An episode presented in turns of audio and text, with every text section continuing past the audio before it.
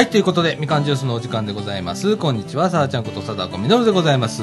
こんにちは、藤野ひなたです。こんにちは、むっちゃんです。こんにちは、健太です。えこんにちはヨッシーですはい、ということで、えー、本日はですね、2017年の、おー8月の 10?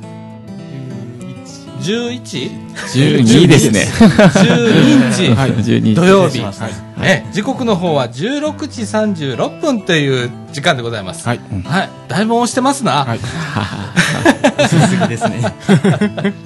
藤野くんと僕はもう1時半に、はい。えー、みかん屋来てて、うん。まあ、まあ言ったら集合時間ですね。で、そっからずっと喋ってたね、二人でね。そうですね。うん、今週誰来るかね？なんて言いながら、うん。もうちょっと待ってみようか？なんて言って、だこの時間でございました。はい、ということでですね、えーっと、世の中お盆、はい。うん。ね、お盆休み真っ最中ということで、ね、テレビのね、ニュースなんか見てたら、渋滞、帰省ラッシュ、なんか今日は東京方面では65キロとか。へえですね。高速道路で、高速道路で。65キロの渋滞、渋滞。はあ。らまあ、どんな気持ちで、その渋滞の中にいるのだろうか、みたいな。ねうん。うんえ。でも、一昔前とか結構ね、うん。あの、高速の渋滞って、えぐいものがありましてね。はい。うん。ええ本当は60キロとかね、うん。そういうのざらにあったんですけれども、うん。やっぱ近年ね、うん。ちょっとこうばらついてるね。みんな休みがねうん、あの時差通勤じゃないけれども、ええみんなあのねラッシュをうん避けてはい。時間帯選んでうん賢くなったもんだうね、んそうですね でえっ、と街の中もねここ掃除時も、はい結構いつもより静かそうですね。うんうん。シーンう。うんんねえ僕はあのマンション住んでんだけど、マンションね夏休みになったら子供がわっきゃわっきゃあの廊下を走り回るかったりするのね、はい。うん。でえーっとねえっとうちほれマンションが高齢化してっからはい。そのお年寄りじゃんか,、うん。逆にね帰省をしてくるのね。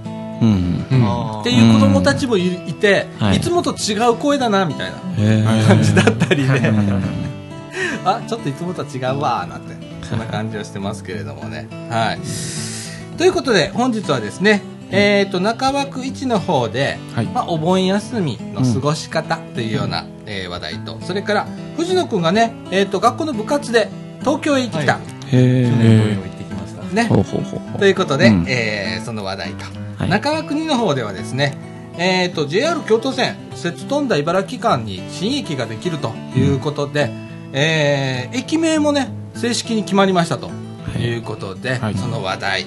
そして、えー、と私なんですけれどもね、はい。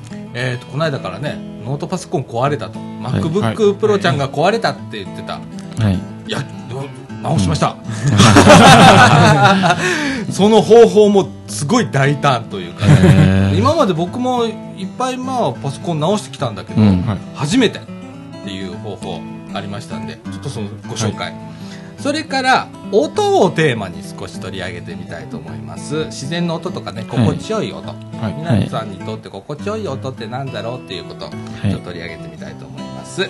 そしてエンディングではもっちゃんのシマリス買ってんだね。へえね、はいでそのシマリスのお話をはい。したいと思います。はい、ということでみかんジュースこの放送は NPO 法人三島コミュニティアクションネットワークみかんの提供でお送りいたします。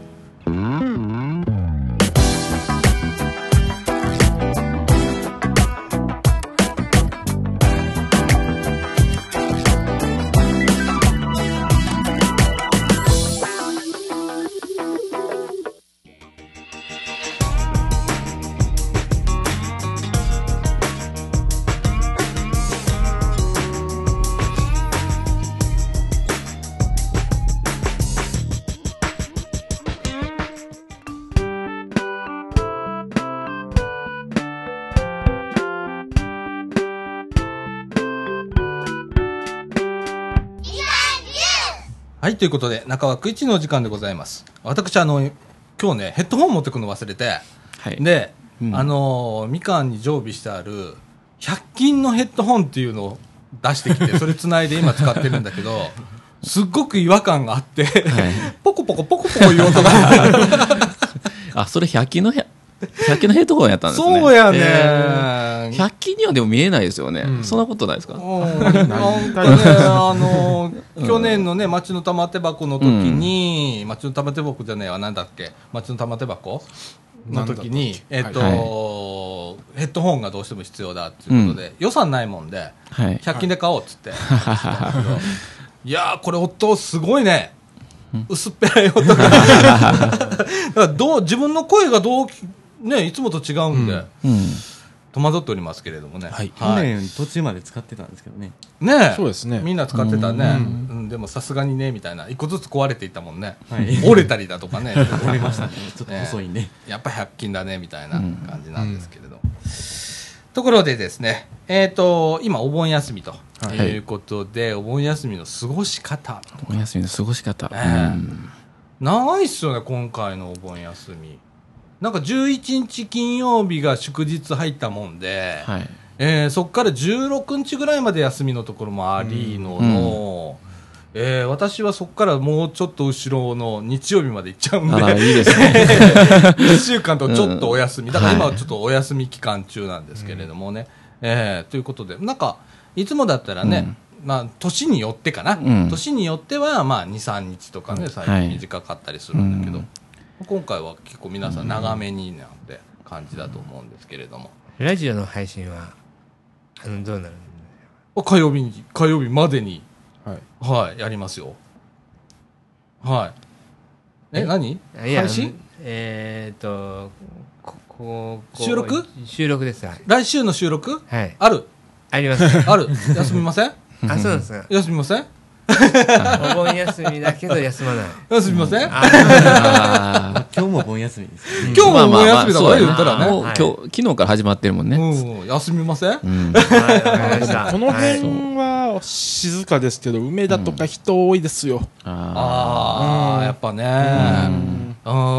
うんあのーここら辺のね、今日朝、交通情報をちょっとインターネットで見てたらね、、はいい。やーやっぱ混むとこはすごかったりすごいね、うん近隣のところが結構今日は混むかなみたいな、うん帰省ラッシュではなくって、近くの行楽のところへね、はいはいはい。えー行く道路が混んでるって感じでしたけれどもね。うん。はい、やっぱ電車とかだったらね、やっぱり梅田とかね、うんあと京都だったら河原町だとか観光地すごいんだろうね、今日。すごいと思いますね神戸だとかね。うんね。ああ。いや、その中で、うん。皆さんどんな過ごし方、帰省をされる方、この中で？はーい。あ、私だけ。はい。あの、私は、あの、かみさんの実家の方へ、明日の晩からはいはいはい。行ってきますけれどもね。はい。えっ、と、ちょっと顔見せなきゃ、みたいな感じで。で、自分の実家には帰らずと。いう感じなんで、笑い事じゃないですけどね、本当はね。え、ちなみにどこに行かれるんですか？何？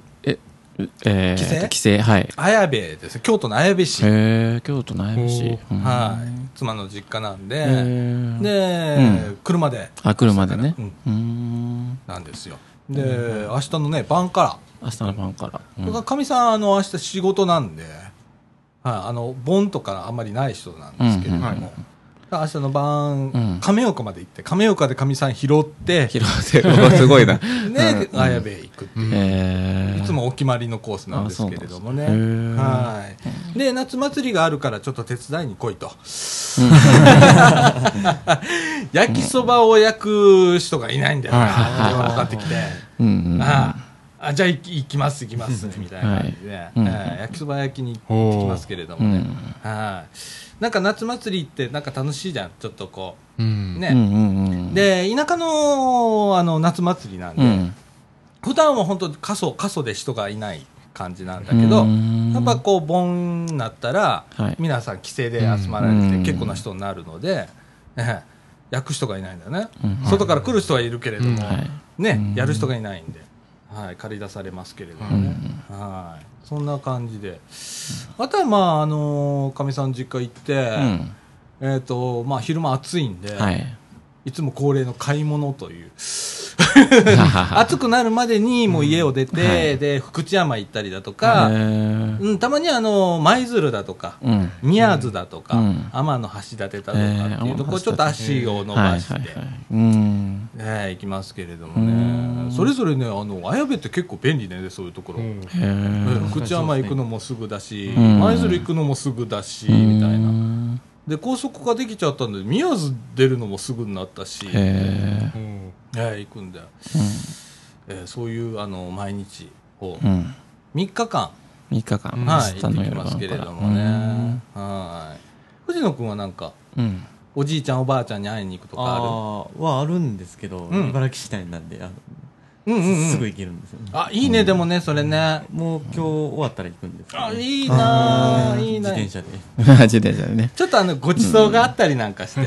はあると思うんねですけど、うん。でも僕的にはちょっともうちょっと移動が欲しいなって感じ。すぐつつくんで面白くないな。ああ。田舎に帰るというイベントが欲しいなぁみたいな。ああ、僕はね、あのーうん。父母の実家うがん。広島県なんですよ。だから、いつ、も、あのー田舎へ帰るって言ったら広島まで行ってて、うん。僕小さい時なんかあの新幹線がまだなかったので、はい。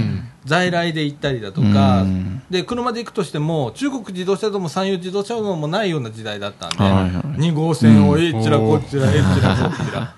で当時はねあの帰省ラッシュってすごかったので、2号線がねびっしり混むのよ。へ広島大阪間所要時間24時間で軽音でねえ。うん。あの昔のスバル360ってやつで行ってたんですけれど、うん。後ろにエンジン積んでんだけどね、うん。え後ろが熱いのよ。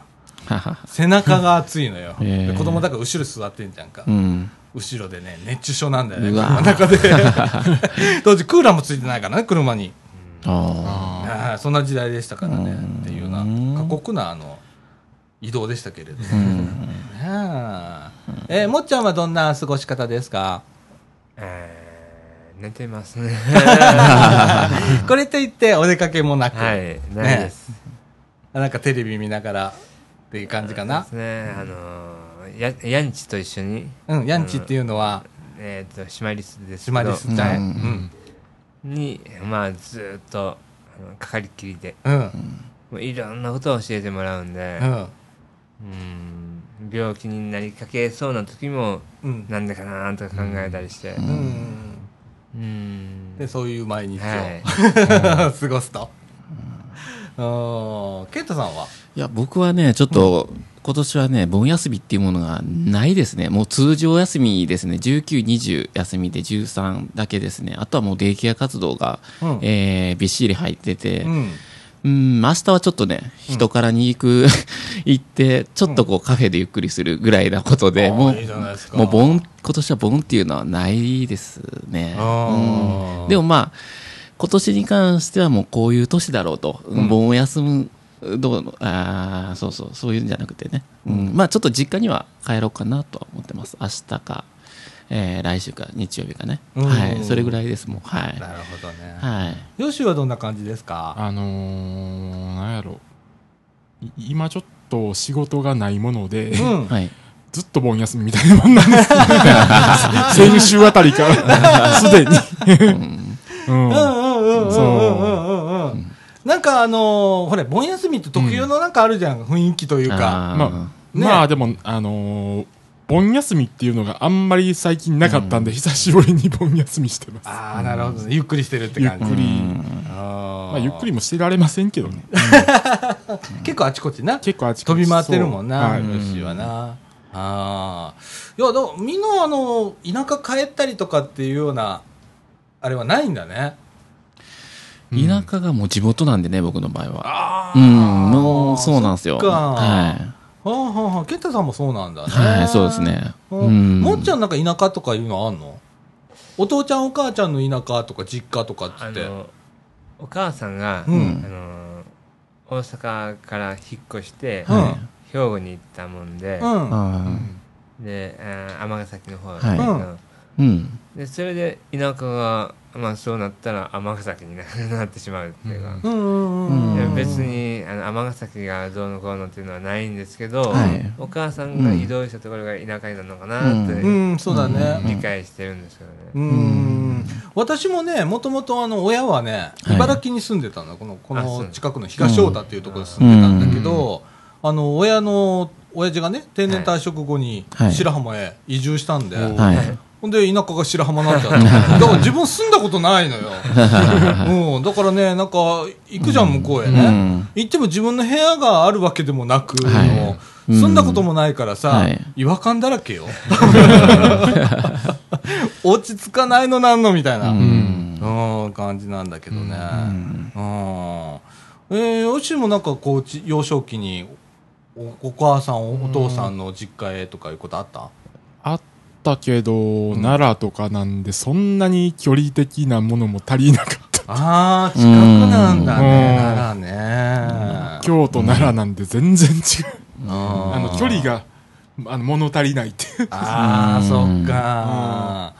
それぞれいろいろあるのね。うんうん。私は遠すぎてなんか、あの、一大イベントだったんだよね。当時ね。うで、ん父の実家なんてね、うんその三好市っていうとこなんだけど、ね。三好市うん。広島でも北部の山間部。うん。もうすぐ島根県っていうようなところにあって、冬場の帰省なんかね、はいはい。雪との戦いっていうのがあってへ、もう当時ね、うんあのうちの親父のね、はい行ってた会社が広島県人が結構多かったんはい。はい。で、その人たちと4台ぐらい車連ねていくの。うん何があっても大丈夫なように 山越えの時に、やっぱりスタックしたりしてたからね。うんで、それ引っ張ったりしながら行くっていう。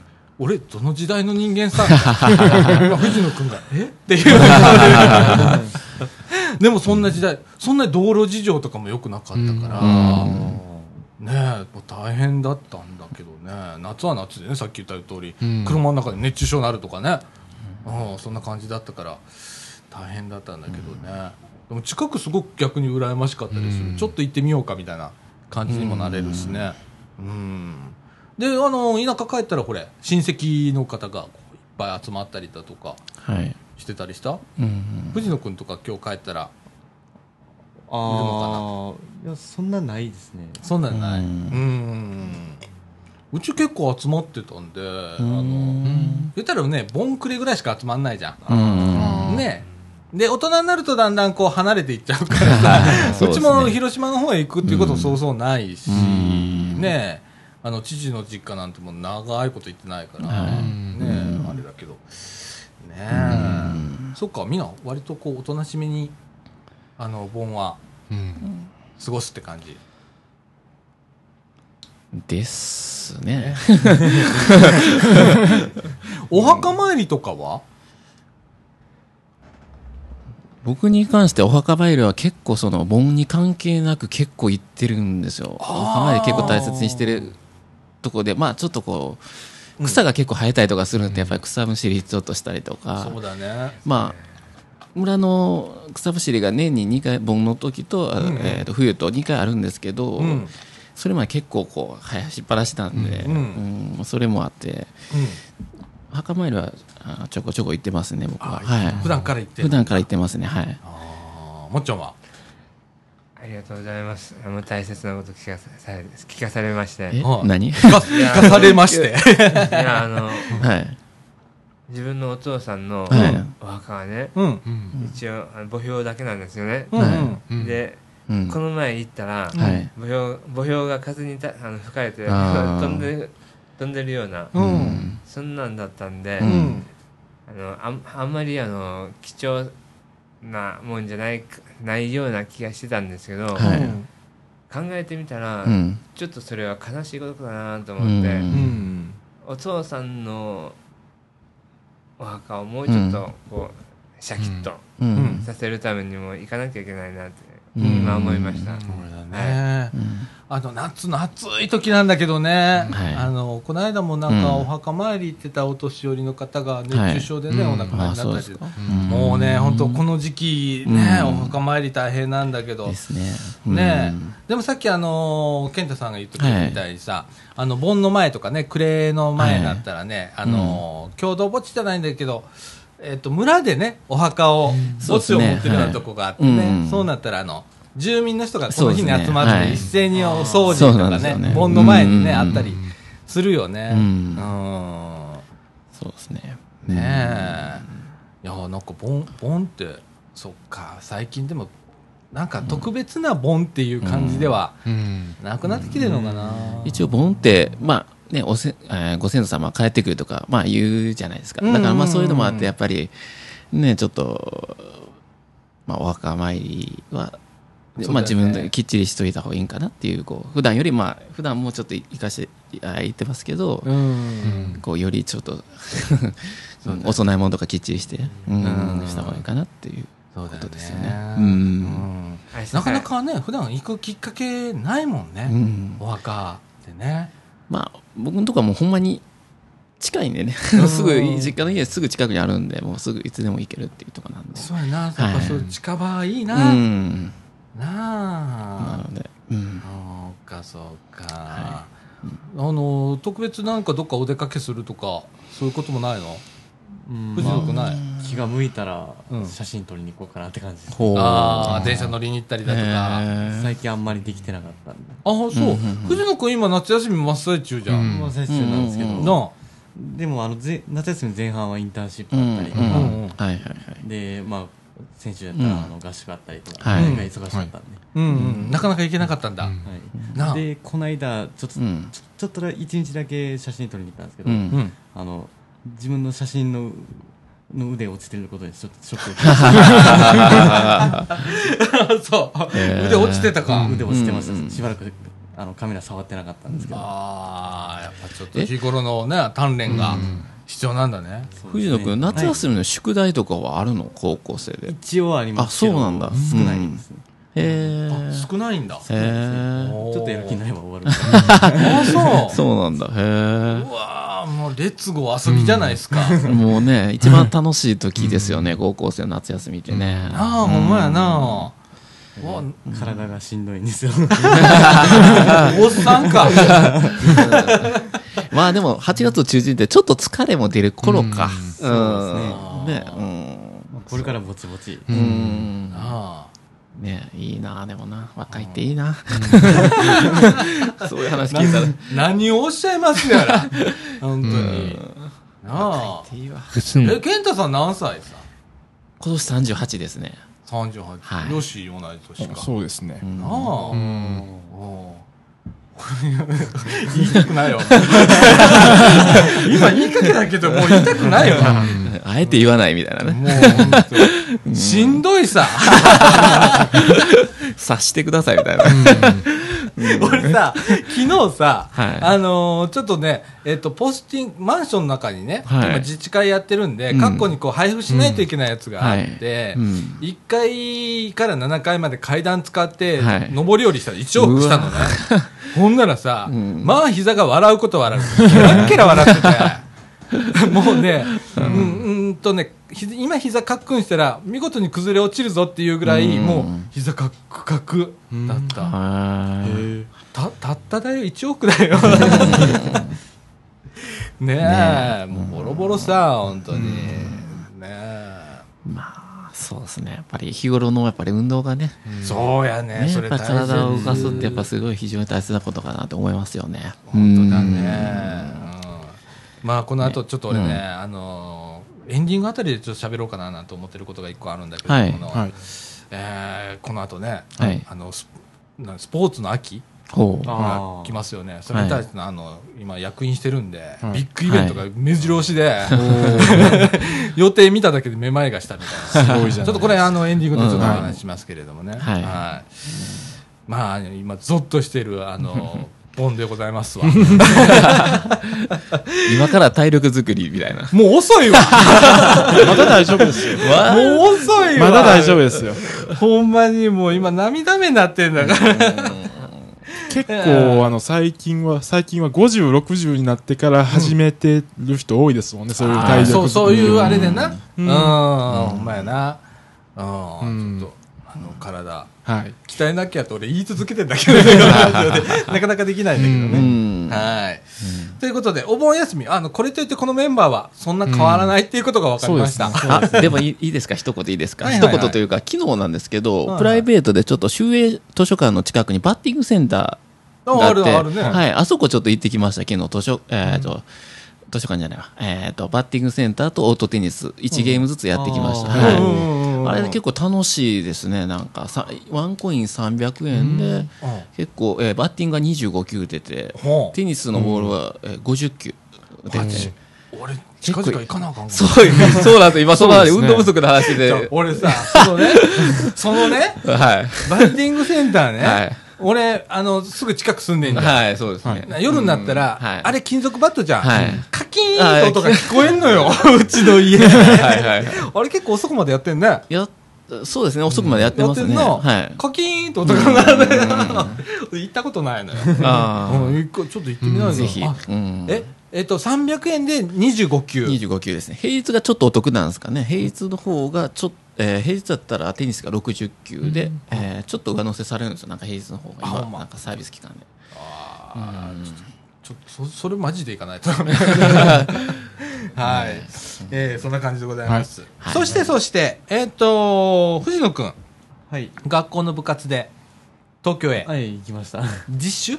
実習って言っていいのかな？合宿？が合宿ですね。行ってきたんだってまあ去年と同じようにあの鉄道も結婚ですとうんはい。出店するんでうん。それの行うん。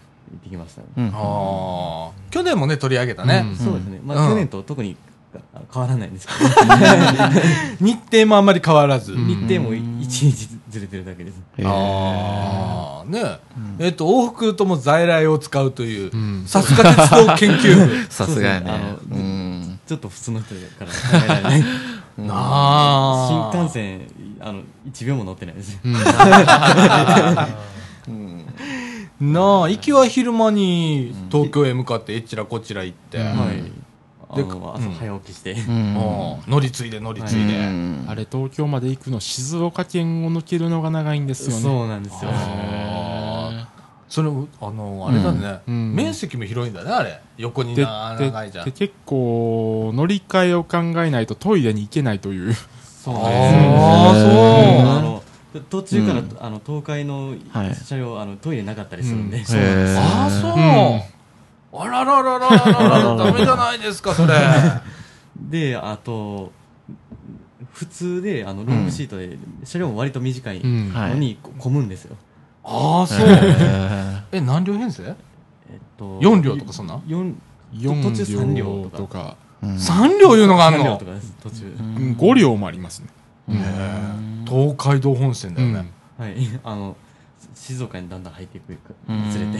ああそう。そんな感じなんだ。そんな感じですね。で熱海で一気に10両とかになる、はい。ああ東京に近づけばどっと増えるって、え15両とかありありますもんね。15両とか、うん。しかもグリーン車が2両入ったり、ああ東京だね。ザ東京だね で今回はまあ合宿ということで、はい。えーコンテストがあってね。うん。鉄道模型のコンテスト、そうですね、おー。で今年はなんかはい。テーマとかあったんですか？テーマ、うん。もうなないです。ノンテーマ、はい。あの意見が割れましたんで見事に。うちの部活の中で。あのーレイアウトを作るんだね。ね。鉄道模型のね、鉄道が走る風景をはい。作るんですけど、うんうんうんうんうん去年は、うん。あの実際ある阪急の北千里駅っていうのをはい。作ったんうん。まあうんでもその時去年は1年だったんであの、はい。制作には携わってなくて、うん。うん。で今年からまあ作ろうってなって、はい。でどこ作るってなって、はい。意見割れまして、じゃあもう風景混ぜるかって話になって、うん。で1枚のプレートにうんバラバラの風景を並べて、はい。ああまあ区画ごとに分けてそれを一人ずつ担当するみたいな形で埋めていくみたいな感じ。なるほどね。うまくいきましたか？いや全然です。正直全然 うまくいきませんでしたか？うん。まあ風景混ぜるってのは別にいいいいなとは思ったんですけど、うん。うん設計をちゃちゃんと考えないうん。で、はい。あのそれぞれそれぞれバラバラに本当に作り始めたんで、はい。あの後で合わせるってなったら線路を歪むわ、うん。なんやかんやで、うん。まとまりがなくなっちゃったはい。みたいな感じになっちゃったんだ。もう二度とやらないです。来年は違うやり方でやる。うん。また考えてやるみたいなねはあ。えー。その模型コンテストっていうのは、そのなんか全国的な大会みたいじゃなそういう形でコンそんな感じですね、あそんな感じなんだ。あのへえ全国の高校あ全国の高校があ競うコンテストで競うっていうことね。ああそういうこと大会なの。へビえビラがあビラ今日見ましたよね。あのそのこんあの鉄道模型の。ビラ？ビラビラもあの見せてくれる人がいて。ほう。ん。見なかったですかねやケンさんいやあ見せていただいたけどそれとそれはあそれ違うと思うんだけどね多分。ちょっと詳しくはちょっとパッとしか見てないけど多分違うと思う、ううんううん。違う世界行っちゃった。いいんだけどね。多分ね。ちょっと詳しちょっとパッとしか見てないからわからないけどね。うん。まあ全国の、あの高校生がレイアウトを持ち寄って、はい。えーっと競うみたいな、うんそうですごいのあった？すごいなりますよ。へえうわこれこれかっこええとか。うん。あの、隣の高校は、あの、うん。こ工場の、えあの、煙突から煙出せたり。えまあ、すごい。水上じゃないですけどね。うんこんなん考えんねやとか。うんすごいなあ、あのーやっぱ強い高校とかあるの？うん強い高校、まあ、そうですね。まあ、この高校はよう、あの、賞を取ってるへかなとかーっていうのは一応あります。あるんや。名門みたいな。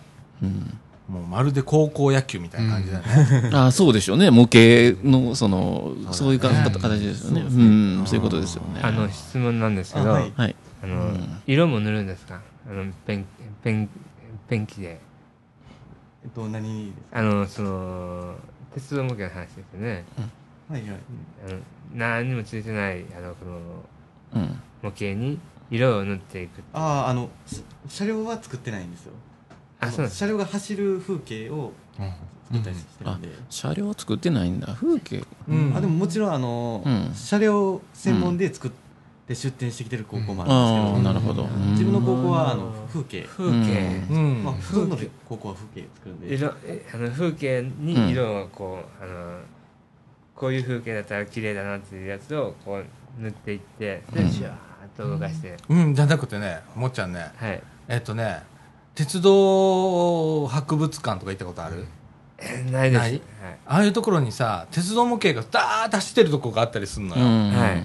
でそこはいっぱい建物が置いてあったりだとかうんはい。ってするんだけど、そういうやつのちょっとコンパクト版のやつ作ってんの、あへうん、うん。うん。わかる、まああの今ねあのーあここは藤野君はい。がもっちゃんにね、うん。説明してくれてますけれどもね、あ ほのぼのとしてるねこのラジオ。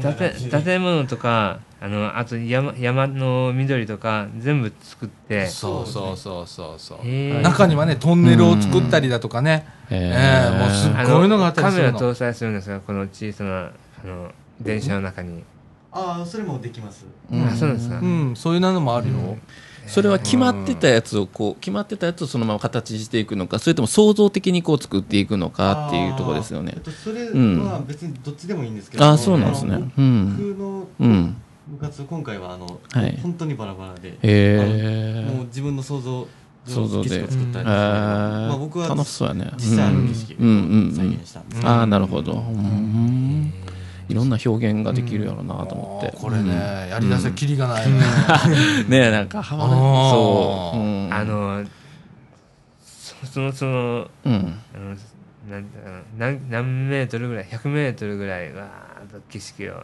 作っていくんですか？それとも1個のボードはね多分1メーターと2メーターぐらい？2メーターはないですね。うん。2メーター弱ぐらい。うんそれをはい。いろんな人作るじゃん、はい。企画が決まってんのよ。板のね。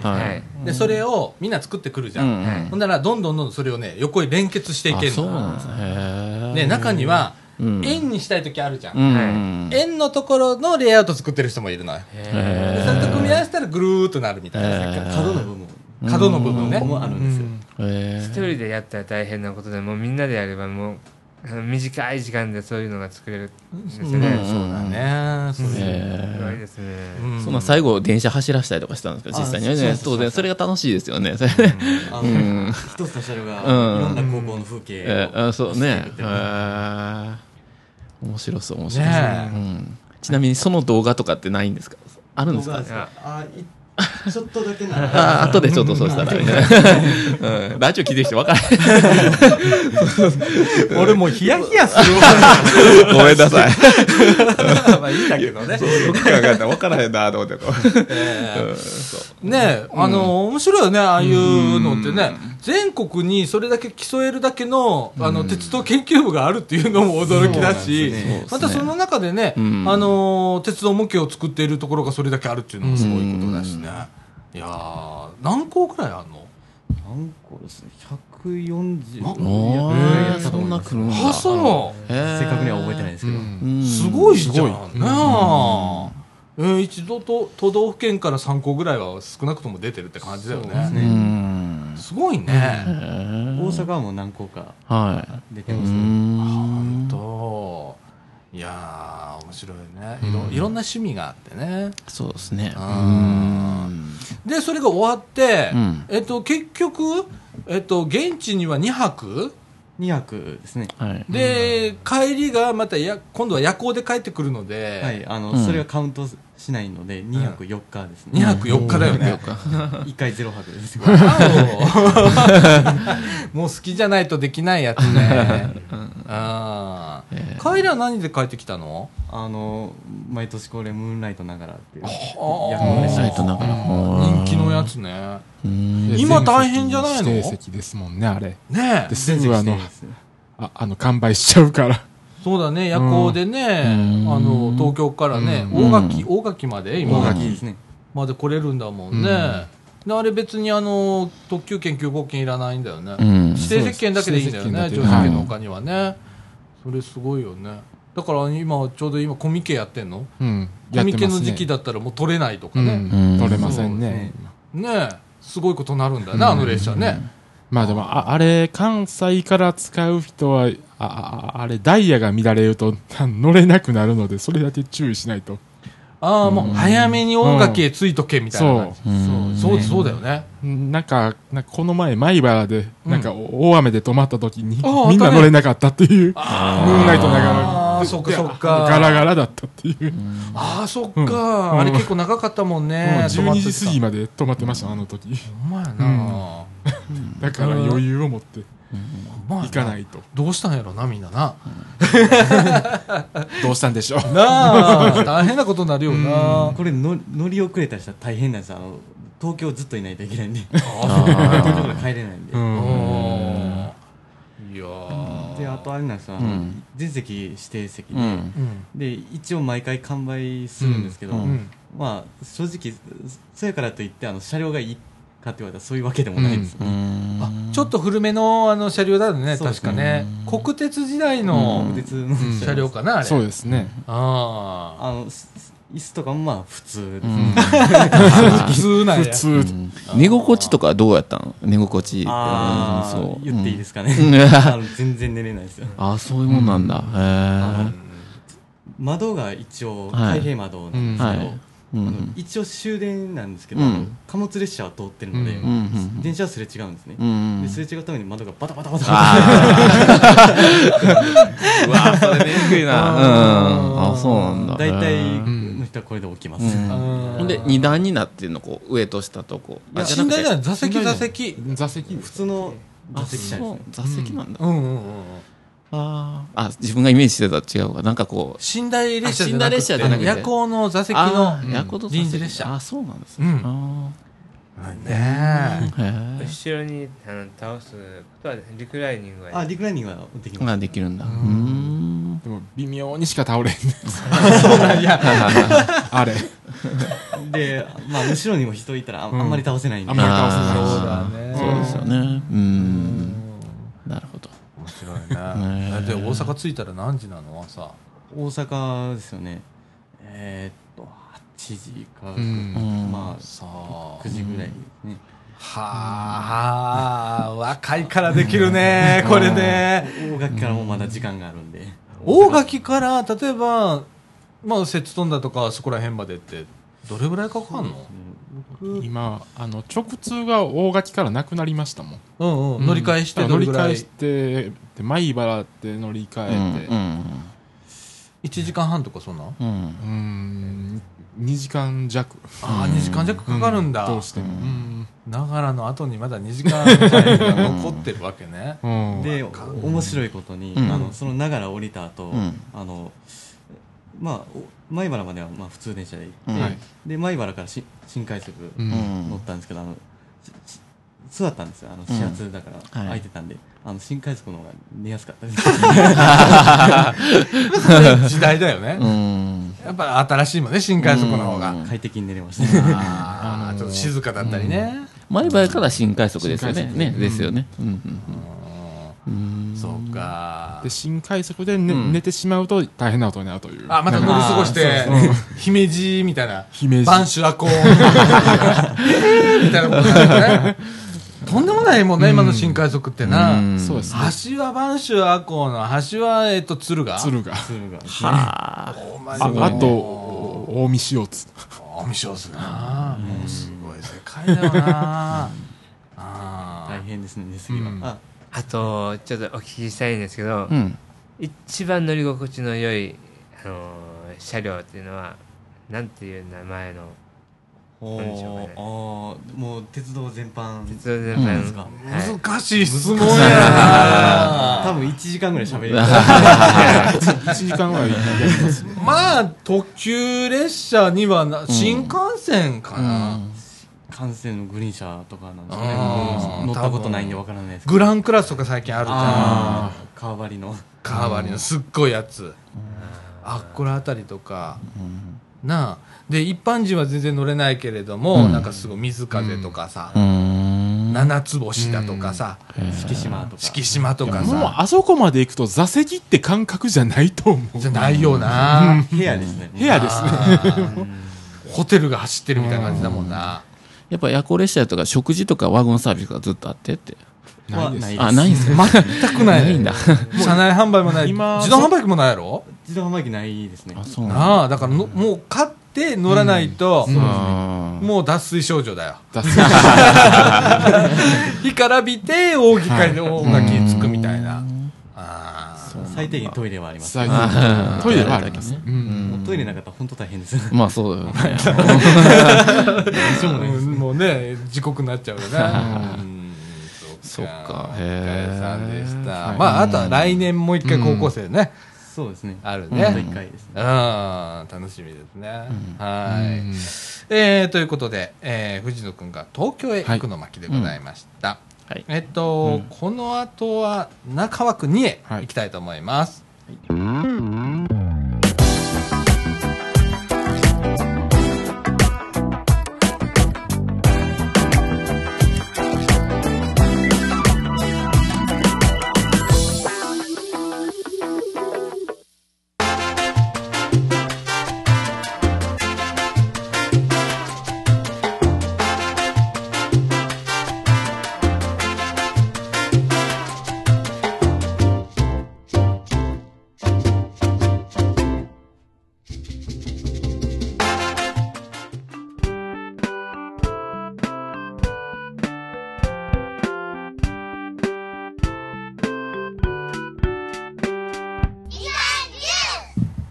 ということで、中枠2のお時間でございます。時刻の方は17時21分。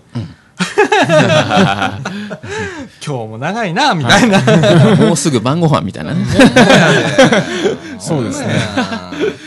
えーということでですね、はい。えっ、と、ついこの間なんですけど、8月8日にうん。JR 西日本からですね、うん。えっ、と、この総除寺の近くに駅ができるいう、はい。はいね、JR の、うん。あの、正式な駅名が決定したとはい。いう発表がありました。えーと、駅名ははい。JR 総除寺。あやっぱり。そのまんまやったっていうね。何の驚きもないですね。ねえ、うん。あのさ、建設予定図がね、はい。はい。まあ、パース図っていうんだけど、うん。いうのがもうずっと出てて、はい。そこのね、駅名の看板がね、JR になってたのよ。だから JR としては、うん。多分 JR 総除寺っていうのはもう頭からあったと思うの、うんうん。はい。ね。で、うん。前からね、JR 総除寺、過去歌唱なんだ。うん。はい。はい。大体あのまま行くからね、うん。だろうねって思ってたんだけど、うん。まあ、茨城がね、あの、茨城市がね、あの、はい市民に対して公募をね、アンケートかな、はい。はい。えーしてて。へえ。えっ、と、うん一説によるとなんか、あの東茨城だとか、相川だとかっていうはい駅名が上がってたりだとかしてたらしいんですけれどもなるほ、どね。結局は、うんああ、そのりということでね、うん。えーうん決まりました、うんはいということでございます。はい。えーこれでね、どんどんどんどんいろんなことが正式に決まっていくということで、えー開業はですね、来年の3月、はいはい。えーだということでございます。もうすぐですね。お前な、あっという間やな。うん。まだね、あんまり跡形がない感じが。ちょっとあの、ホームっぽいのができ始めてるのかな。そうですね。うん屋根もちょっとだけできてるね、ホームのところのね。電車乗ってたら見えるぐらいにはなりましたね。ああ、そう。そうですね、もう。ああ。ちょっとずつちょっとずつでございますけれどもね、はいはい楽しみでございます。めっちゃ便利になるもんな、あれができたらな。ううんいい位置に作ってくれたなっていう感じ藤野くんとこええよな。だだいぶ近くなります。うん、お前な、阪急より JR の方が近いもんな。まあでも阪急乗りますけどね。マジっすか。うちちょうどね、ま、まあ言ったら間なので、ダブルアクセスなので、でも阪急乗るけどね。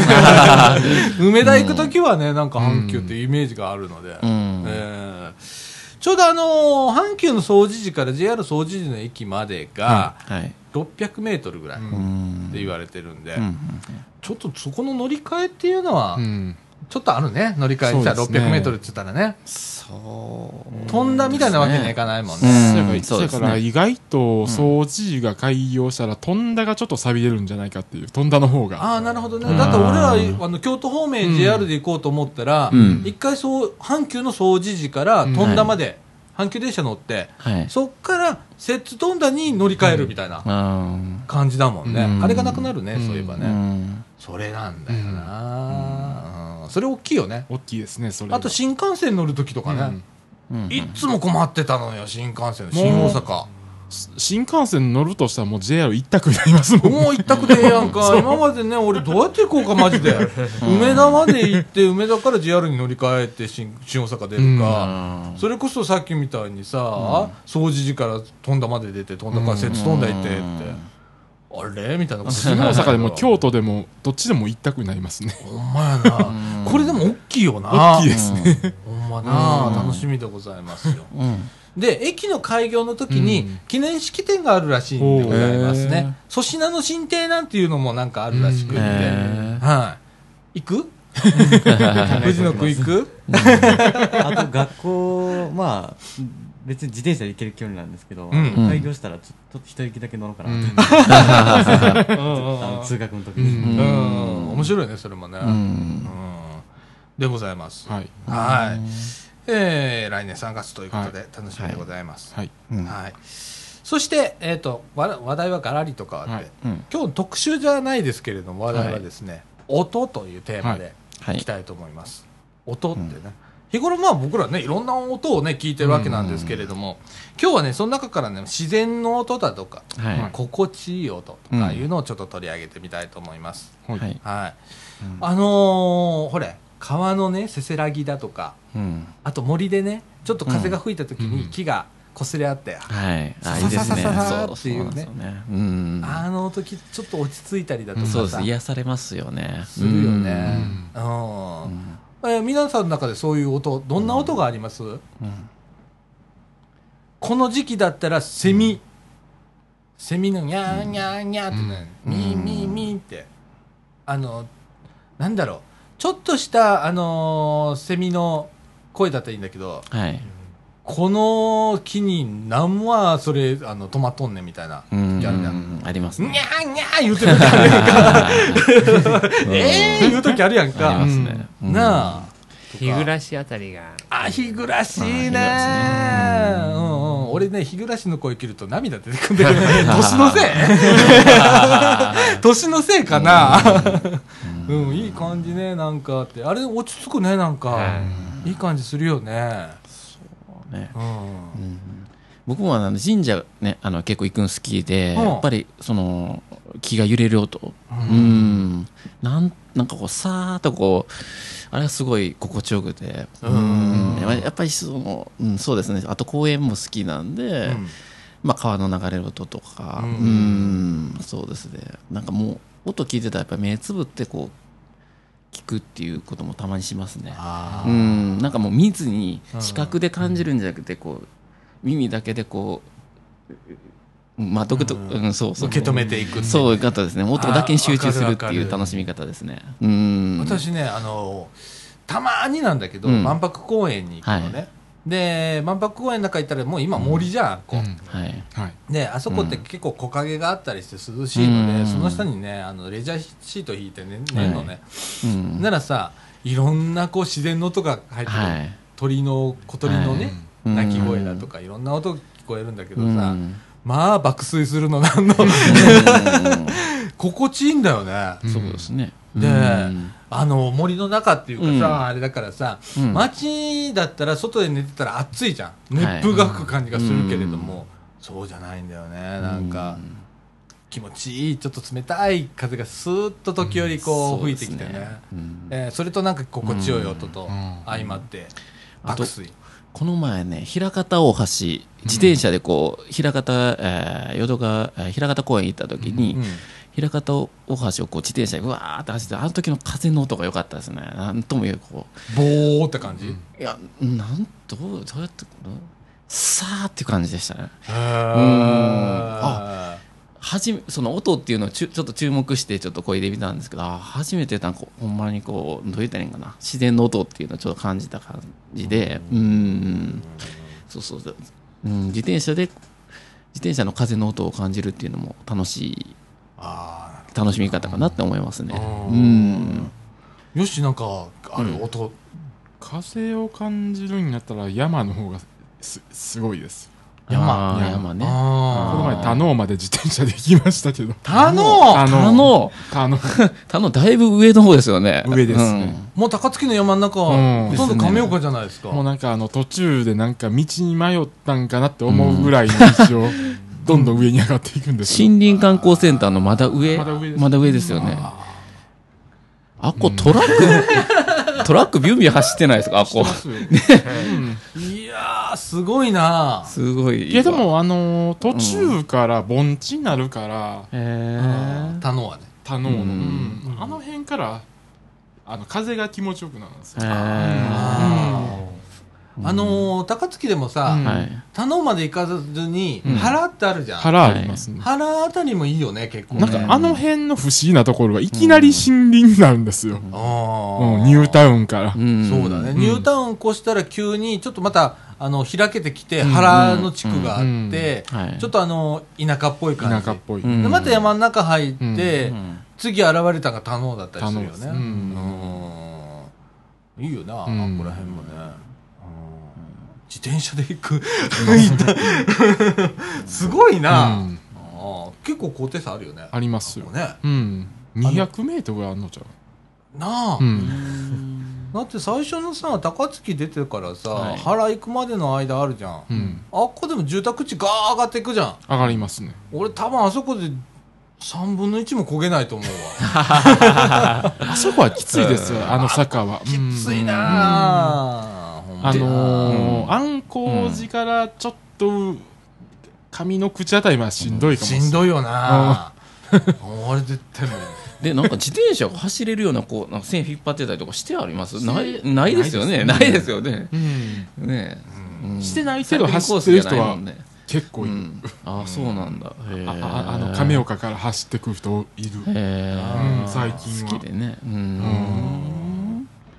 で皆さんのあの心地いい音ね、うん。心地いい音ですね。話戻して、ね他なんかある？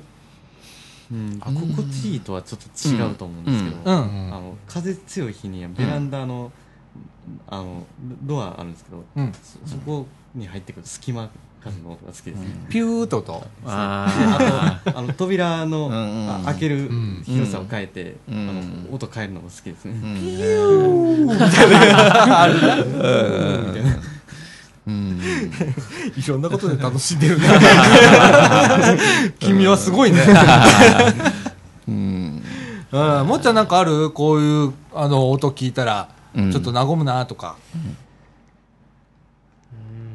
考え中考え中です、あの高層うんビルのう。うん。ん屋上でうん。聞く音っていうかね。ああ、うん風の音？風街の音が街の音？かもしれない。あの独特なあのゴーっていう音はあるよね。うん。うん、街中ってまた、あれすごいね。いろんな音が混ざって、うん。ゴーって言ってるよね。うん。あの、俺らあんまり気づかないけどさ、はい。掃除時とかみんな住んでるやん。高槻とかうん。茨城とか住んでるやんか。夜中とかさ、はい。あんまり音気気がつかないというか気うん。づかないんだけど、たまに田舎行ったら、うん。はい。シーンってしてて、はい。これが本当のシーンなんだって。うん。うん。でまた大阪帰ってきて寝るときにうるせえな。大阪ってうるせえなと思う時があったりねするけれどもね。うんあの無音って怖いよね。うん。音がないというか、うん。逆に寝れなくなったりするよね。うん、うん。そうですね。僕のとこはねちょっとマンションがちょっとちょっと壁が薄くてね。うん。いろんなとこから音聞こえますね。ああそうそうそうそう。生活音がね。そうですね。マンション住んでてうちもあるあるある。でもいやうちは異常ですよ。ほんま隣の部屋の人が電話で携帯電話で喋ってる声とか聞こえますから。そうそうそうもうもうほんまに布団かぶって寝ますからね。それ夜中喋られるんで結構。うん。うん。そうそうそう。うん。心地よい音と言ったら、うん。やっぱりお母さんが、うん。あトントントントンはいはいはいはいあーいいね。いいね。いいね。あのうん。夕方だとかね、うんあの4時5時ぐらいにそういう、うん。ね音いいね。いいね確かに。うん。でその後にちょっとお味噌汁の匂いがブーンってねああい。いななんか幸せの音やね。それはなんか。うん。ねそうそうそうそう。朝とかね。ね。いいねいいですね。それねうわいいわ。今もう全くないからね。一人暮らしやからないから自分でもたまに。うん。そうそう自分でもいいじゃん。まあまあね。コンコンコンコンコンそうですね。包丁でトントンする音は確かにいいかもしれないですね。うん。いいよね。うんあと俺好きなのは雨の音。雨。あ雨ね。さーっていう音。うんあのそんなに小ぶりでもなく大ぶりでもないうん。程よい時のさーっていう音が好きかな。雨で言ったらあれですねあのまた風ですけど風が吹いて、うん。あのトタントタンじゃないかな。まあ屋根と雨が当たってあのパタパタパタパタバタバタバタバタ風に揺られて。あのみかん屋のな上。みかん屋雨が降るとねうん。えーあの上途端なんでパタパタパタパタパタとちょっと音の勢いが強くなる。けどうん。あれあれななんかちょっとワクワクするようなあれだよな。なん。なん。ですかねあれエマージェンシーモードかなって俺思う時があんねんけど。うん。なああるよな確かに他なんかありますか？あとちょっと自然からちょっと離れるかもしれないですけど僕公園がやっぱ好きでその人が笑う人が楽しんでるこ音。あー。うんそういうのも好きですね。ちょっとワッキャー言うてる時うん、そうでですね。子供がワーキャー行ってたりとか、うん。お母さんがこう子供と遊んでる時音とか声とかそういうのもちょっと好きですね。うん。平和って感じ。そうですね。平和っていう感じで、うん、そういう意味での音自然の音っていうのも好きですね、そうだね。んうん。そうな。あうん。あの意識的にさ、うん。そういう音を求めてる時があるのよ。俺明日からまあねかさっきも言ったけどかみさんの実家行くんだけど、はい。田舎とか行ったらさ、はい。本当にあの聞こえてくる小鳥の声も違うし、うん。多分種類が違うんだろうし、あのそこから聞こえてくる自然の音、はい、うん。まあ、川のせせらぎの音だとか、うん。それこそあの風の音だとかはっていうのが違うんだけど、うん。それをすっごく楽しみになる時があってとか、あの夜ちょっと外出てみて、うん。俺タバコ吸うからさ、うん。あの家の中でタバコ吸えないから、外でさタバコ吸うんだけどさ、ぼーっと見てたらさ、まああの5月ぐらいだったらホタルがいたりしてああねいいですね。ピカピカピカピカ光ってるところをうん。こう音と音もうん。楽しみながらみたいな、うん。いいよねあれいいねですね、うん。この中でね部屋に風鈴つけいつけてる人いい。ない。あい。ますああ貞岡さんあさだちゃんつけてるんですね。部屋の中にね、えー。あのね、うん。外はね、やっぱマンションだからさ、ね、なかなかこう、近所迷惑になったらあれかなと思って、部屋の中につけててう、ん。で、扇風機でチリンチリン言ってる。えー。うん、つけてるよ。えー。私好きなので。うん。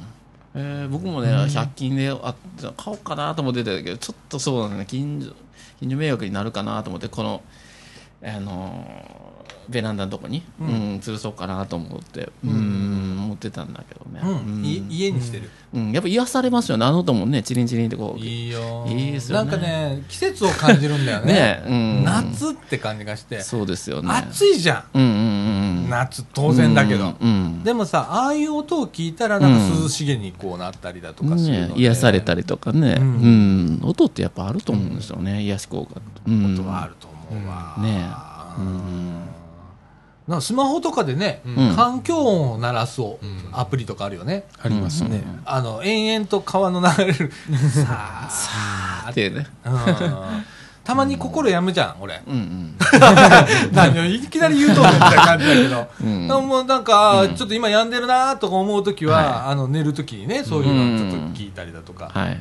おい病んでんな、俺、うん、とかあったりするけれどもね。ううん。ん、そうですね。僕もちょっと寝るときに音がないと寝れない人間ですね。まあ今はだいぶマシになりましたけどね。なくても寝れるようになりましたけど昔はもうラジオか何か聞,、聞かないと寝れないっていうことがあって。ううん。んあれ癖になりますよね。一回そういう寝方するとそうねやねんそうやねん。そうなんですよ。あれ癖の問題もあると思うんですようんね、私は卒業しました。あそうですか。う、うん。んあのそれこそなうん。昔ようあの伊集院光の,、はいはいはいはい。あの深夜のバカ力をうん。月曜日の晩聞いてたりしたんだけどさ、うん。3時まで寝れねえんだよそうですよところねな面白くって、うん。そうなんですよ。それってどうよってなって、うん。でもよーく考えたらまあ違法なんだけれど、ん。YouTube で聞けんじゃん、あとでいくらでも、だから、うん。昼間聞こうってことになって、うん。もう夜やめたラジオ聞く最近ラジコね、はいあラジコのラジコプレミアアムで、うん。あれ、あの、聞けますもん、1週間分の。なあ、うんねきそうらしいですねだから聞いたら。いくらでもまあいいかなんて。う思ん。って、なるでも、ほどね。うんラジオね、う。うん。ん私ラジオ好きなので、はい。うん面白いねねあとね冬。うん。冬のねあのーえっと雪を踏む音、ボリボリボリ。ボリボリボリって音、うんうんうんうん意味もなく新雪を踏むみたいな。あれがね俺ねハマるんだよね、へえ感触といい音といい、うんモコモコ、うんあれいいとかね、うん。えザク俺ザクザクザクっていうやつあれが好きでね。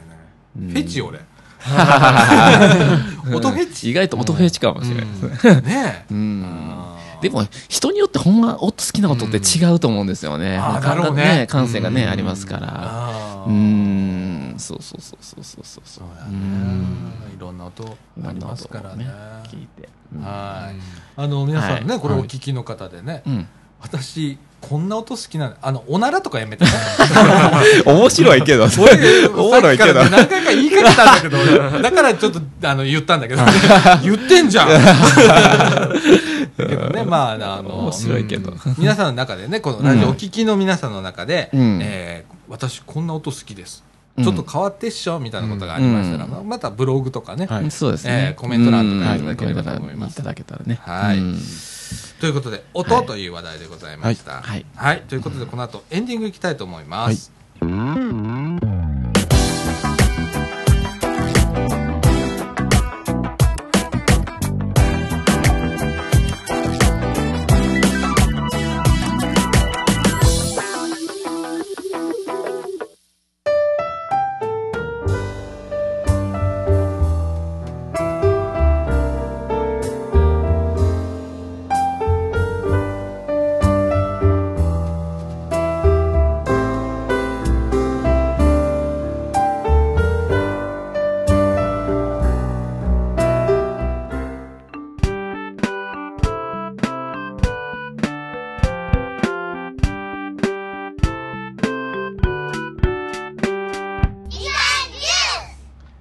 ということでエンディングのお時間でございます。時刻の方は17時49分と6時じゃん。もう6時ですね。6時ですよ。はい。あらまあ。夕日が差してきましたほんまに今なちょっとな夕日が入ってきてますけれどもね、うん。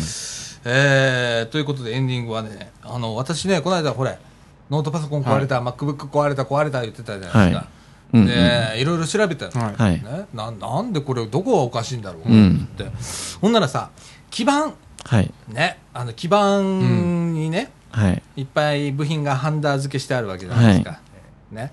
で、そこがね、どうもね、えっ、と、経年劣化で、うん。えー割れるっていううん症状がその機種に多いっていうことがうん。あって、それはい世界中でそれが話題になってて、はい。で、それの直し方っていうのがいっぱい出てるっていうのを発見しちゃって、はい。で、その直し方がはい、うん。基板を焼くっていう。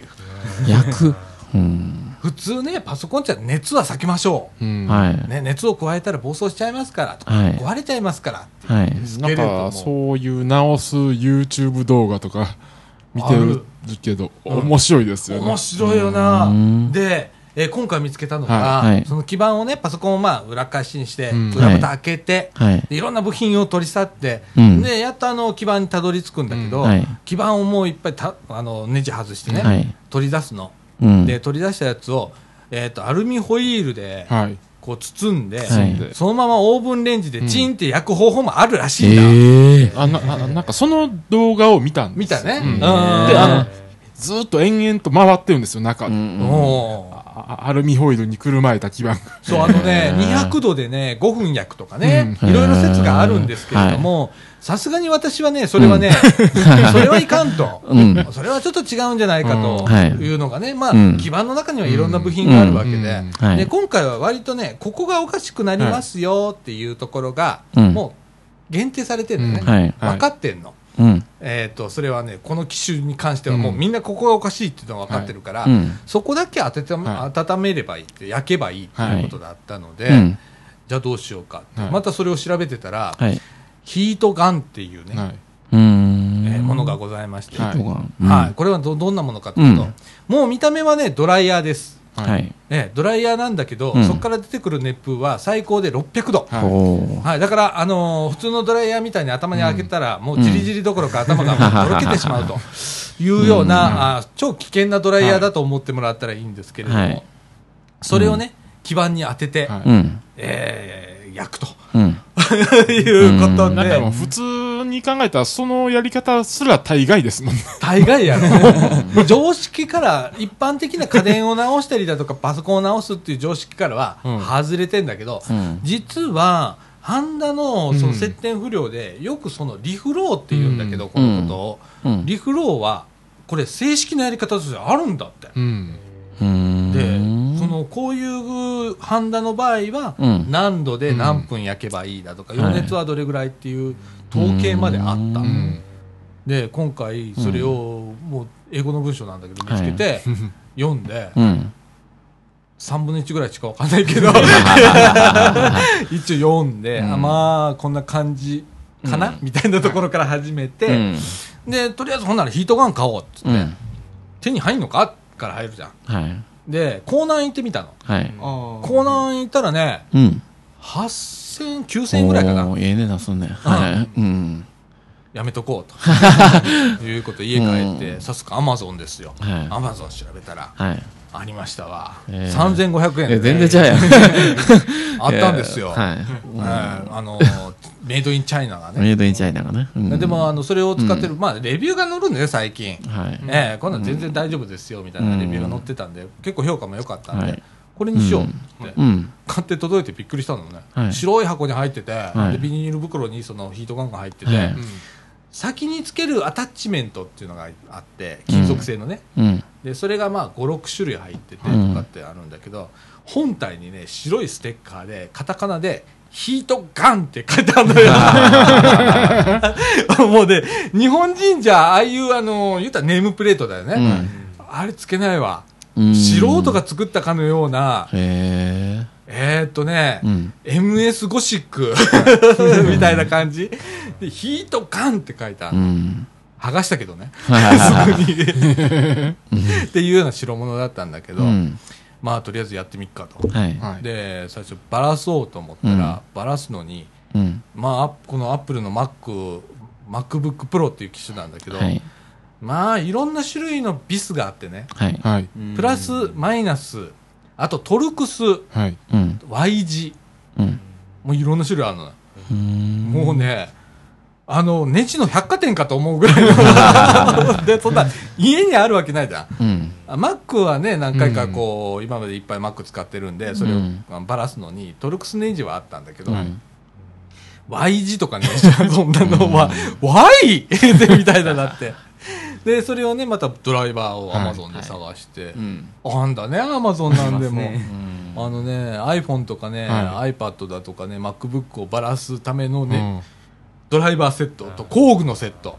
うん。うん、あの藤野君も使ってるけどさ、うん。iPad はい。だとかだったらさ、あの液晶を交換するのにうんパネルを剥がす、ガラスまでのは剥がすためにヘラ使うんだけど、そのヘラまで入ってるわ。あっていうようなやつが900いくらであって、それ買って、で、やっとと届いて、うん。揃った。って、もうあとはもう、あの、フィックスイットっつってね、えっ、と、パソコンとかね、家電をね、ひたすらバラすっていう集団があって、はい。うん。そこはね、そのバラし方を全部手順載ってんの。英語のサイトなんだけどうね。ん。で、それね、MacBook とか、まあ普通の皆さん使ってるパソコンだとか、iPhone とかもね、バラし方が全部載ってます。へそれを見ながら、ーはい。英語、英語。う。ん3分の1ぐらいで、あはーんっつって、で、バラし始めて、うん。って。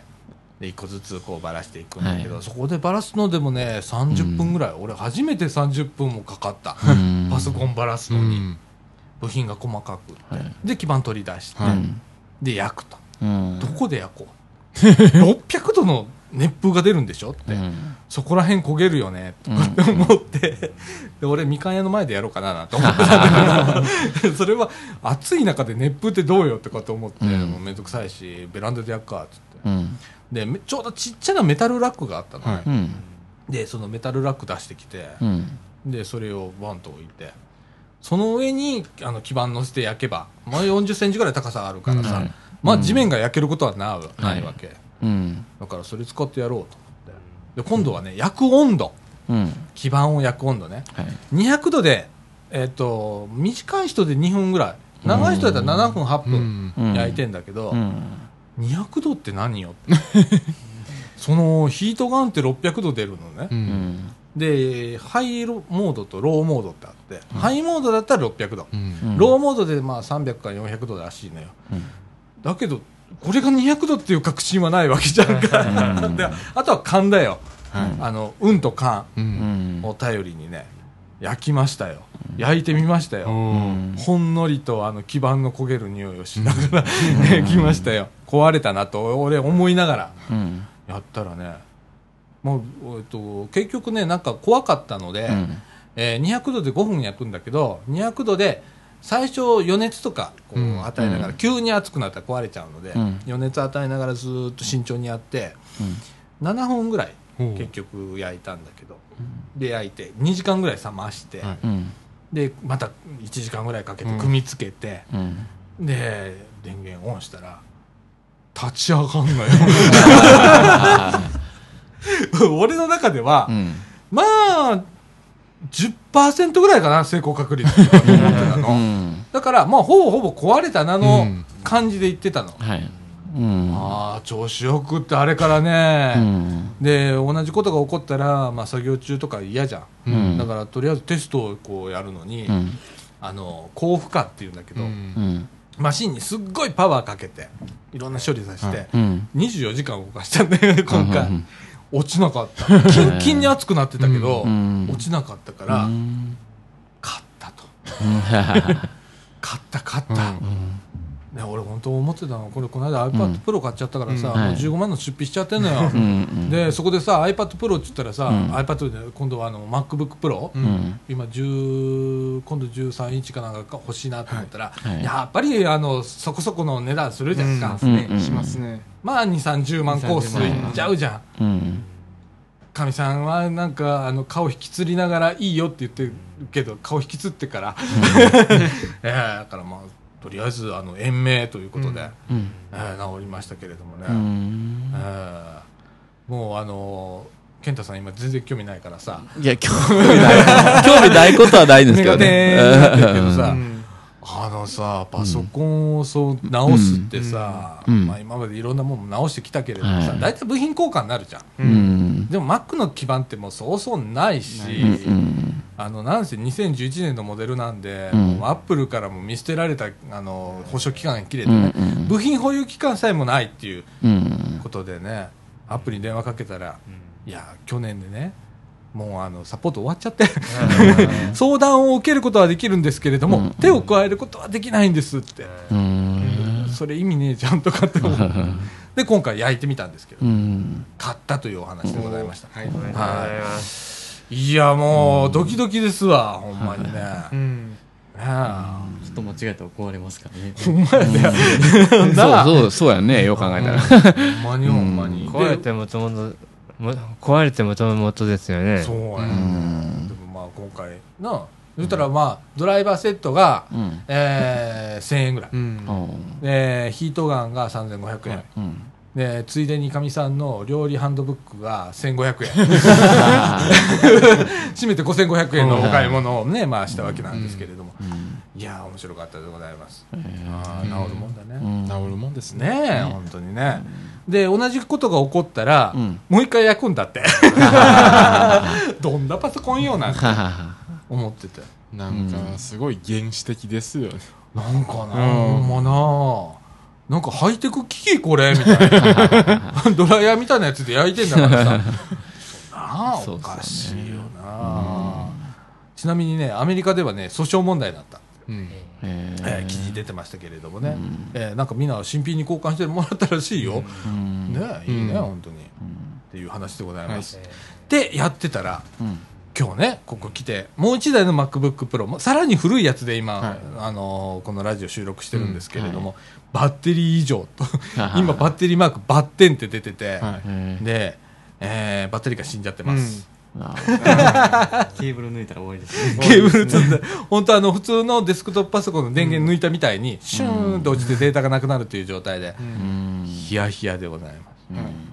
本当本当こね最近どうにかしてるよね俺 呪われてるよね最近多いですね。この MacBookPro 買ってからおかしく、Mac iPadPro 買ってからおかしくなったけれども、呪われてます、あまた呪われてますね。このバッテリーはまあ多分交換なので、バッテリーユニット Amazon で買って、うん。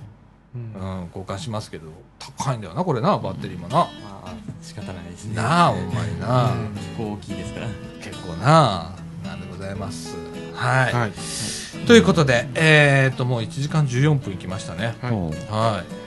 今日本当は今ねもう18時3分、うん。6時超え。うん。ええもうなんか外の明るさがなんかすごく明るくって眩しいみたいな感じでやってますけれども、今週こんな感じではい。終わりたいと思います、はい。今週のね配信はね、多分明日やると思います。もうお盆モード入っちゃうんで、はい。はい。僕もあのかみさんの田舎帰っちゃうんで、はい。はい。今回もうパソコン持っていかないんではい。明日慌てて出しますんで、はい。はい。ちょっと早めにアップできると思います、はい。はい、ということで、えー、とこの後お坂道を歩きながら歩くじゃない 歩きながら歩くって何よ。坂道を喋りながら歩くのコーナーはですね、えー私さだちゃんともっちゃんの組み合わせではい。お届けしたいと思います、最後までお聞きくださいませ、ということでみかんジュースこの放送は NPO 法人三島コミュニティアクションネットワークみかんの提供でお送りいたしました。今週のお相手はさあちゃんこと貞子みのると。藤野ひなだと、もっちゃんと。健太と。えいえっとよしでした。はいということで今週はこの辺で。さよなら。さよなら。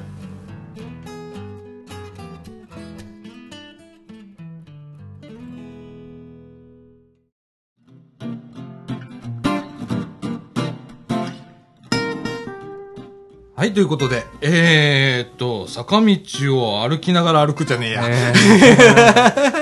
坂道を喋りながら歩くはいのコーナーでございます。はいえー、本日はですね、私、さだちゃんともっちゃんでお送りいたします。はい。私初めてなんだよな、このコーナあそうらしいですね いー。もっちゃんは？もっちゃんも初めて？なはいあ。もともとはあのあのさだちゃんが、うんこう出ないってことがうん、このコーナーのうん。趣旨だったと思ったんいですけど。やいや、っていうよりかは、みんながこう、なんちゅうかな、それぞれが、はい。こう、コーナー担当するっていう意味で。あそうなんです。ええ。私こうやって、あの、たまに出てきますんで。はい。えー、ということで今日はですね、えー、さらちゃんともっちゃんで、はい。えー、お届けしたいと思います。ということで、もっちゃんさ、はい。えっ、と、シマリス買ってんの？はい買ってます。ああ、そこれはねあの大家さんには内緒なんですけど。いやおうんあのちっちゃい頃に、うん子供の頃にあの飼ってた時があありまして、うん。でその時にあのシマリスの尻尾を切っちゃった時ことがありまして。おろおろおろおろ。でそれでその後逃げ出したんですよね。うん。でそれが思い出にありまして。う、んでもシシマリスって可愛いんですよね、おうーん、この年になって、うん。あのシマリスを買おうかなって思ったのは、うん。あのペットなんか飼いたいなって。うん。で配信につながったら面白いことできるんじゃないかなって思ってうん。で、えーペッあそのシマリスを買う時期とかも考えてうんでお店の人に聞いてみ見ると、うん。あのー、3, 3月頃うん。に、あのーまあ、幼い、うん子供の赤ちゃんのうん。シマリスが入ってきますっていうことで。うん。で、えーその後売れなかったらあのお店の方で、うん。あの育育ててうん。で育てた分だんだんこう値段が高くなっていくんですけどへえあそういうもんなんだ値段って、はい、はへえい、でその後あのまああの大人の方が、うん。あの買いやすいと、うん、子供赤ちゃんだとうん。ミルクをやる時間だとか、うんうんうんこんなの一人では絶対できないと思いますんで、うん。で仕方ないからもう大人大人のリスを買おうと思思ったのがうん。大人のリスを買うきっかけでしたね。はい。あのーうちね文鳥を昔買っててね。あ文鳥ねはい。来た時にね買ってくるかみさんが買ってきたんだけどねはい。阪急百貨店で買ってきたんだけどね。ブランド物の文鳥だねあははなんて言ってたんだけどあのね生まれて間もない文鳥、はい。毛も生えてないやつ。はい。あ買ってきてね。はい。あんで餌をね3時間ごとにやらないとダメなの。はい。真夜中も。っていうところから育てたのね。はい。ほんならさすっごく懐いたの、うん。文鳥がねはい。可愛くて可愛くて7年ぐらい生きてたかな、えーって買ってきてあのある程度こう大人になって文鳥買っちゃったら懐かないらしいね、とか文鳥はあるんだって、へうん、えなのでね文鳥はちっちゃい時から買うっていうことで、ね。えあそこあの割とこうシマリスは、はい。えー大人になってから買ってもはい。懐いてくれる、あうんこれは懐いてるの懐いてるの。あそそ育てか育てられ方うん。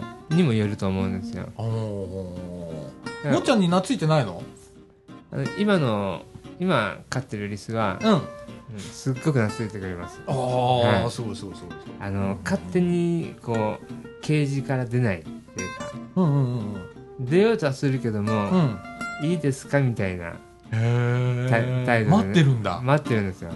かわいいねそれね、だからねうん。あの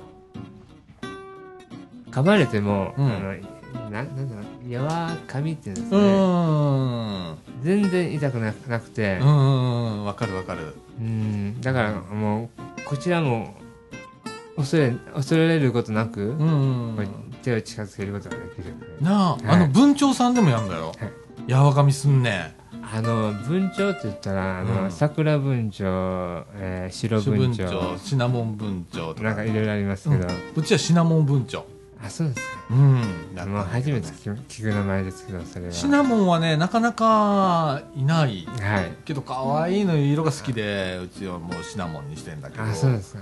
うん。へあのどちらかというとねうちのかみさんの方にねはい。特に恋してんのよ。だからねもうね、はい。その懐き方も違うんだよね。へだからかみさんと俺がちょっと仲良くしてたら、やきもち焼くの後ろに「チャンチャンチャンチャン」って出してたら俺に攻撃してくるのよ。ええあそれあります。うん。あの嫉妬してるんだな。そうやきもち焼いちゃうのよ。とかあるんだけどね、ね。うん、あのシマリス飼っててどう？なんかすごく、えー活発だったりするんじゃない？活発。あのね買う前にねう、ん。あのお店の、うん、動き方みたいなね。うん。お店の中のあのケージの中での動き方動き方を見たら、うんぐるんぐるんぐるんぐるんフォンフォンフォンフォンってうん動く動くんですよすごく。うん。ジャンプもしてバクバク転して。これは買いにくそうだなと思って。うん。ででもあのもう一匹いたんですけどうん。そっちの方はあんまり動かない。うん。でどうせだったら、ううん、そうやって頑張って動いてくれる方がうん。見てて気持ち気持ちがいいかなと思って、うんそれでそっちの方を選んだ。うん。それで家に持って帰ってまああのこうケージを組み立ててうん。でそのあーケージは前からあったんで、うん。うん、別別のハムスターのケージだったんですけど組み立てたのは、まあ、これは、まあ無駄なあの組み立てだったんですけどあのーまあ最初にあったケージにうん。入れたんですよ。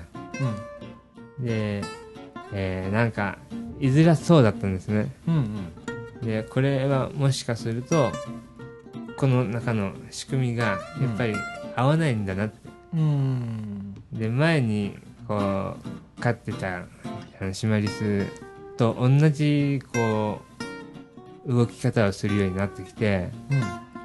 やっぱりこれなんかおかしいと思って、うん。もうこの中に入れた入れたやつ全部出してうん。もう一度あの作り直そうと思って。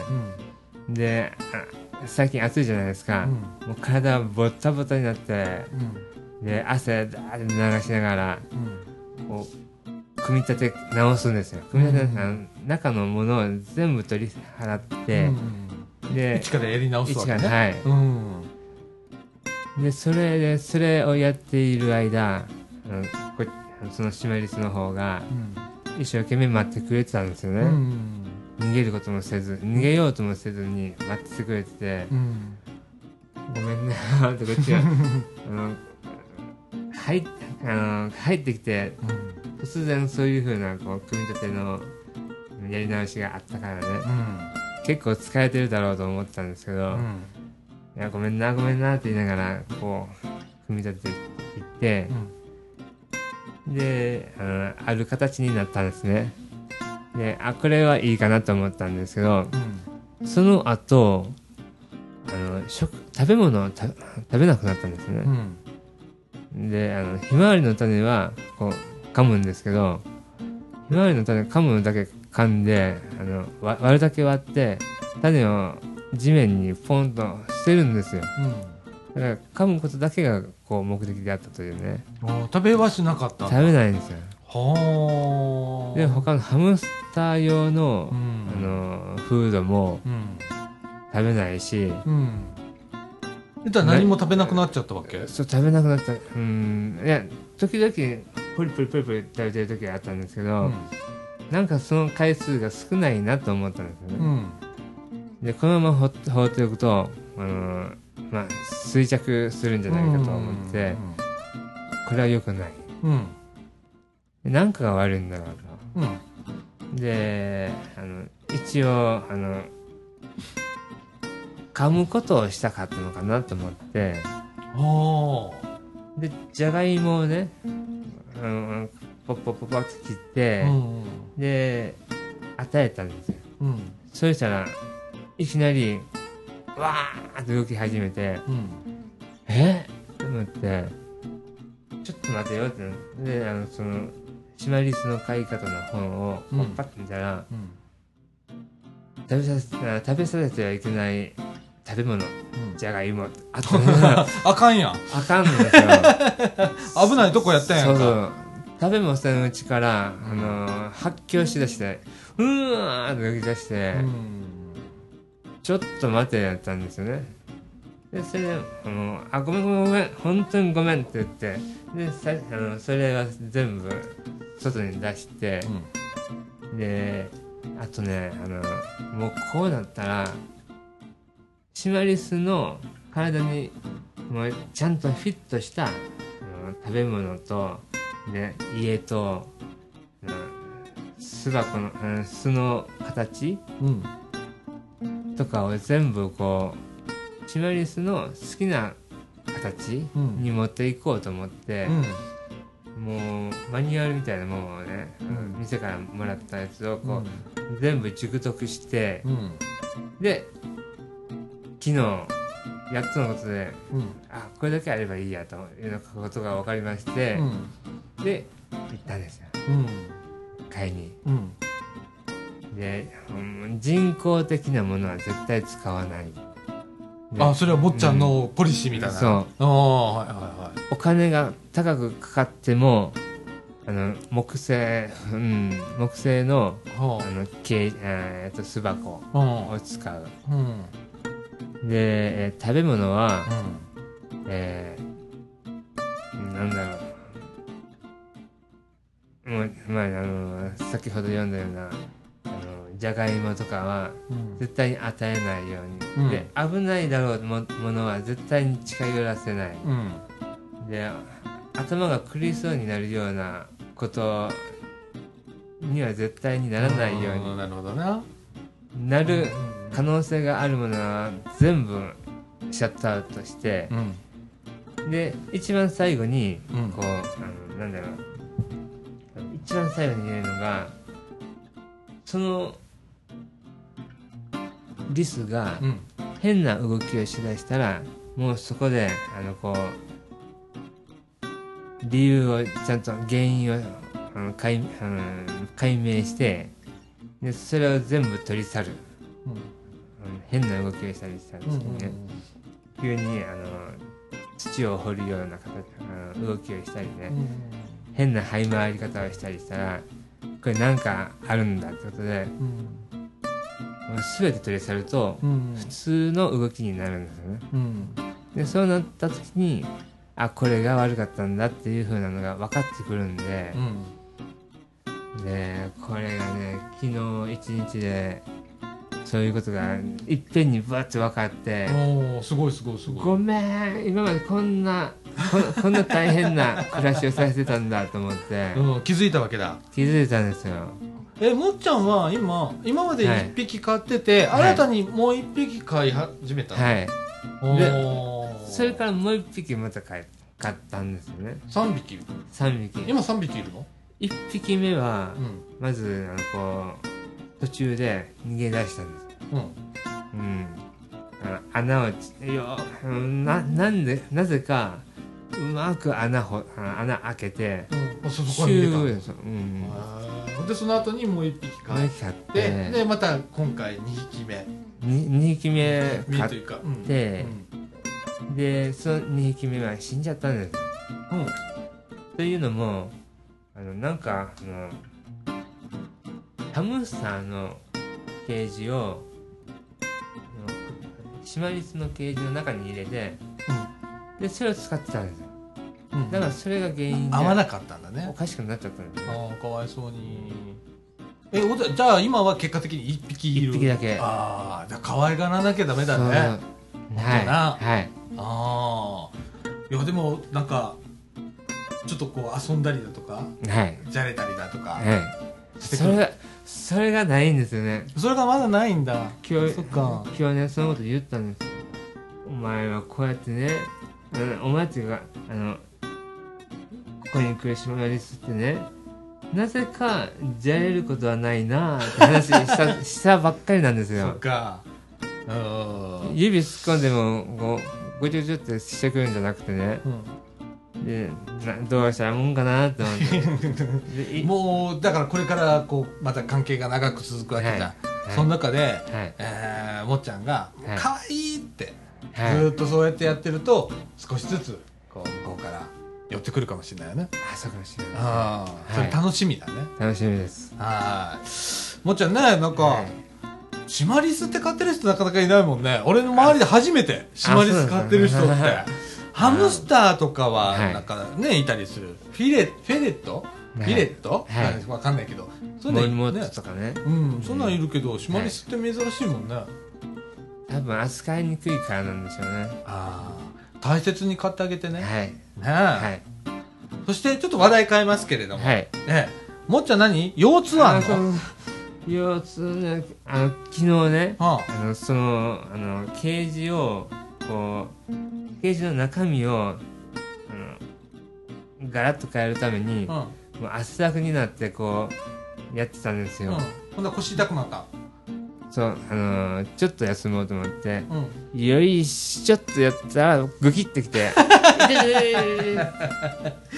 わかるわかる。本当に。あのね、はい。あのこのラジオをお聞きの皆さんあのもっちゃんと僕ってね同世代というか一個違いなの。で僕より一個上だよねもっちゃんね。うん。もっちゃん 48? 48です。僕47 なんだよね。はい。でねもうおっちゃんじゃんねで僕もね腰痛持ってんのよ。で年にね12回ねぎっくり腰やんの。はい。であの運動不足だねやっぱあれ。そうですね。あーやっぱねあの腹筋とね背筋のねバランスが悪くなるとグキってやっちゃうんだって。だから鍛えないとダメなんだって。最近がね、うん。あの、小さい頃から全然つかないんですよ。ああそうなんだ、おでーも腹筋も最近やってやってなかったから、うん。腹筋からでもやってみようかなと思いましたそうね。だね、はい。あの鍛えることが必要らしいわ、私腹筋も背筋もないからね。本当ねあの何張って歩く時があるよ、腰が痛くって、もうあのいっぱい湿布貼ってね痛み止めの湿布貼ってる時もあるしね、あの年々それが増えてきたのでちょっとね気ぃつけなあかんなあそうですね。はあと膝ね。い。はい。膝もねあ、そう。俺もね運動不足なんだよな。パキーン、パキーンって言って。う、ん。でその後、こう歩けないぐらい、うん。その、その筋が痛くて、うん。うん、大変ですね。そうやね。あれなあれもだからやっぱ鍛えないとダメなんだって。あれの鍛え方ってどんどん歩く歩くんだ。歩く。